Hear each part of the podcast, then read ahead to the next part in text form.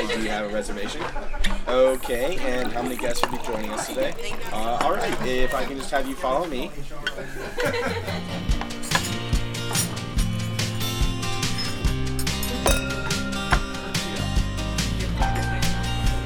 Hallo und herzlich willkommen zu einer neuen Podcast-Folge hier im Podcast Leaders Flow. Dein Podcast rund um das Thema Leadership in der Hotellerie und Gastronomie. Mein Name ist Marie-Therese Heb. Ich freue mich sehr, dass du wieder dabei bist und zuhörst.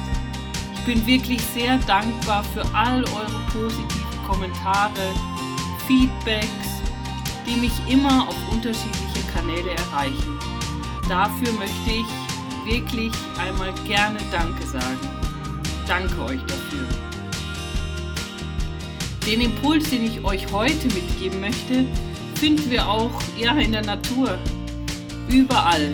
Wenn ich mir die letzten Herbsttage so ansehe, wie sich die satten, saftgrünen Blätter in ja, so eine farbenfrohe, bunte, gelb-rote Pracht verwandeln.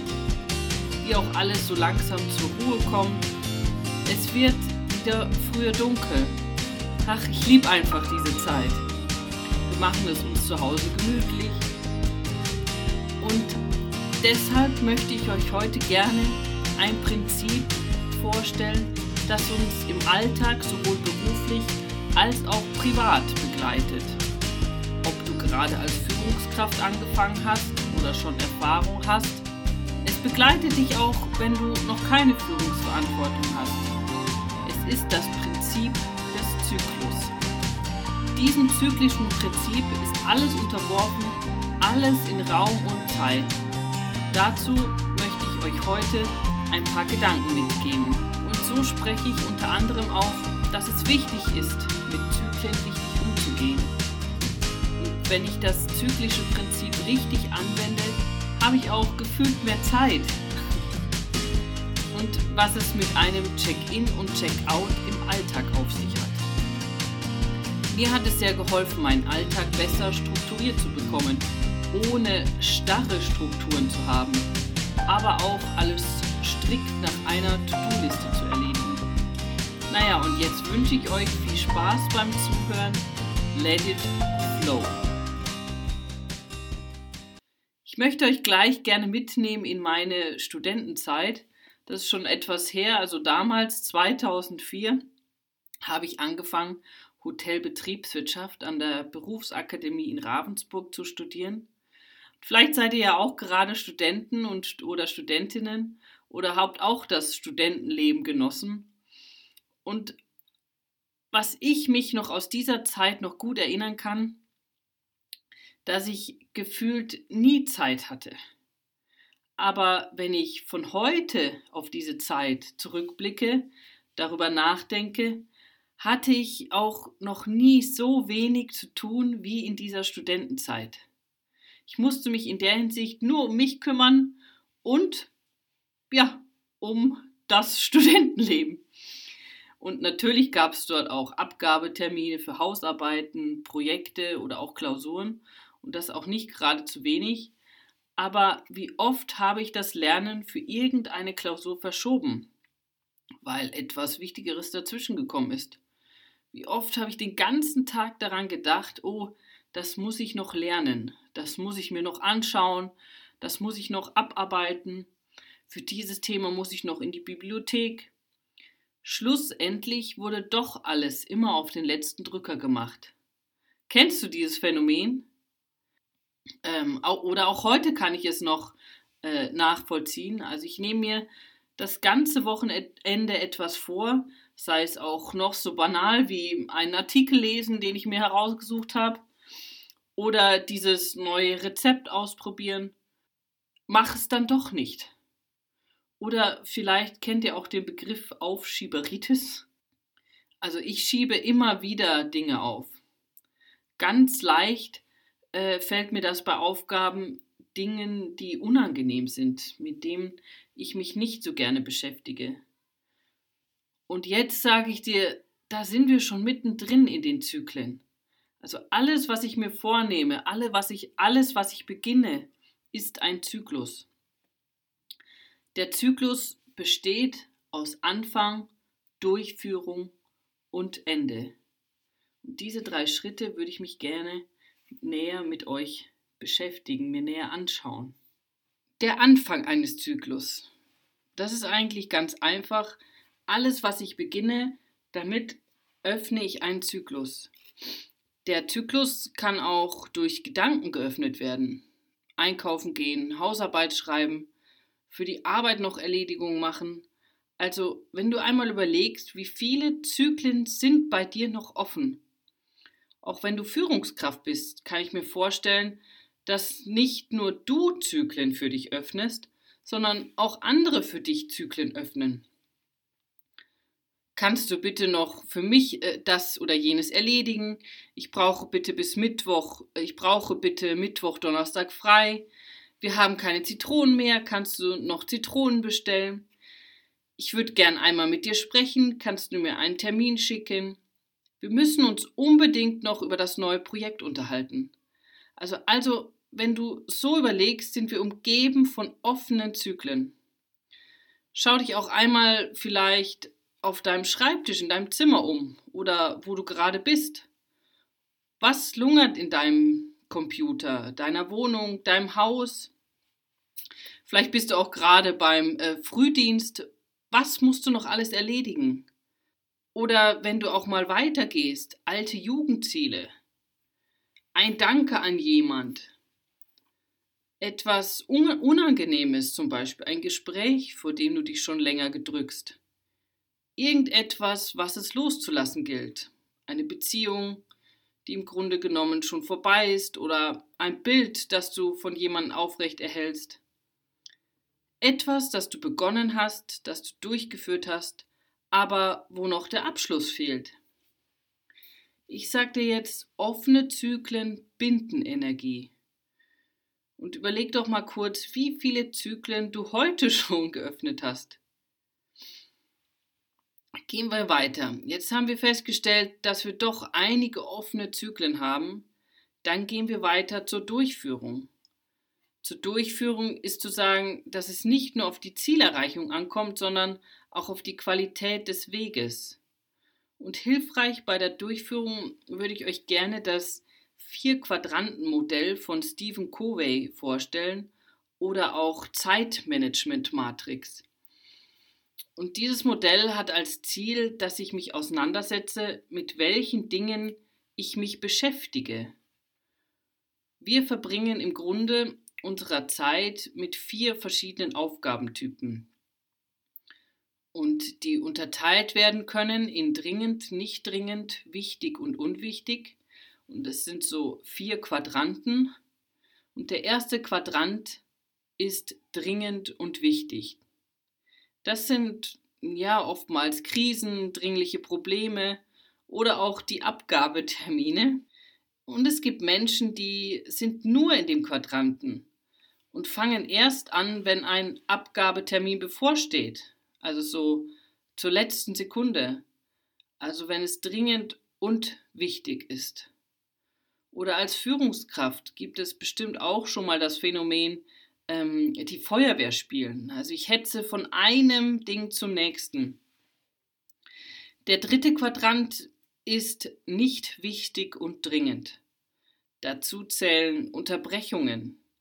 Ich bin gerade zum Beispiel mit einer Sache beschäftigt und total konzentriert, total fokussiert und werde durch einen Anruf unterbrochen oder auch das Aufploppen einer neuen E-Mails.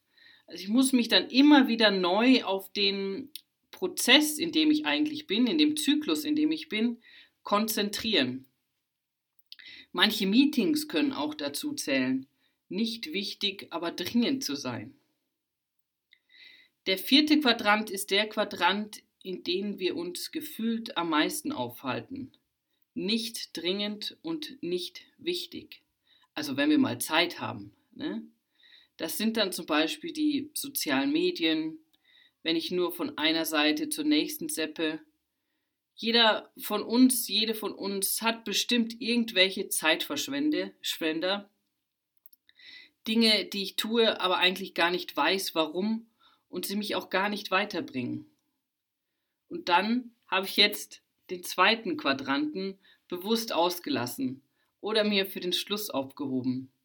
Denn der Quadrant Nummer zwei, wichtig und ähm, nicht dringend, ist der Quadrant, in dem wir uns am liebsten aufhalten.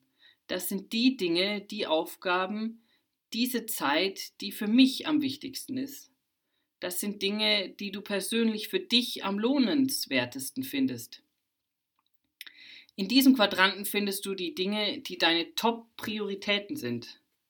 Das könnte Beziehungsarbeit sein, also sich mit Freunden treffen, ein Yogakurs starten, Erholung, Zeit für sich nehmen. Zusammenfassend kann ich sagen, dass wirklich effektive Menschen managen in Wirklichkeit gar nicht ihre Zeit, sondern sich selbst. Also wie verbringst du deine Zeit? Allerdings wirbelt der größte Teil der Welt in Quadrant Nummer 1 herum, reagiert auf dringende Dinge und befasst sich mit einer Krise nach der anderen. Ganz anders sieht es dagegen aus bei den Menschen, die ihre Zeit überwiegend in Quadrant 2 verbringen. Sie führen ein ruhiges, geordnetes, ausgewogenes Leben, weil sie sich bei der Planung und Umsetzung an ihre Top-Prioritäten orientieren.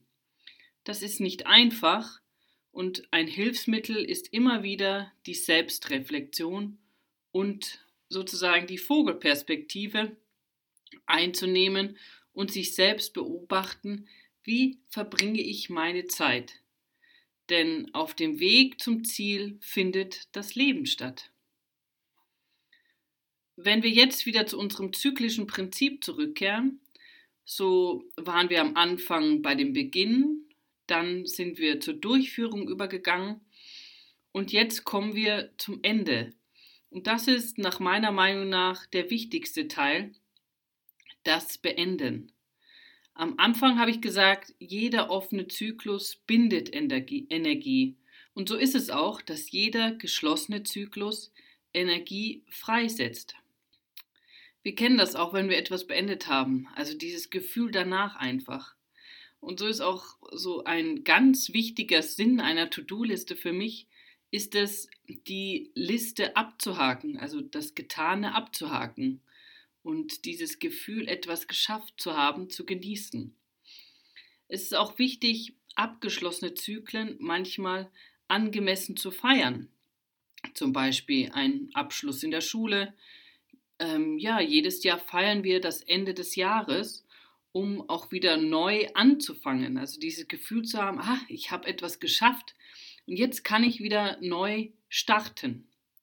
Ich muss auch manchmal einen Prozess, einen Zyklus erst abschließen, damit etwas Neues entstehen kann.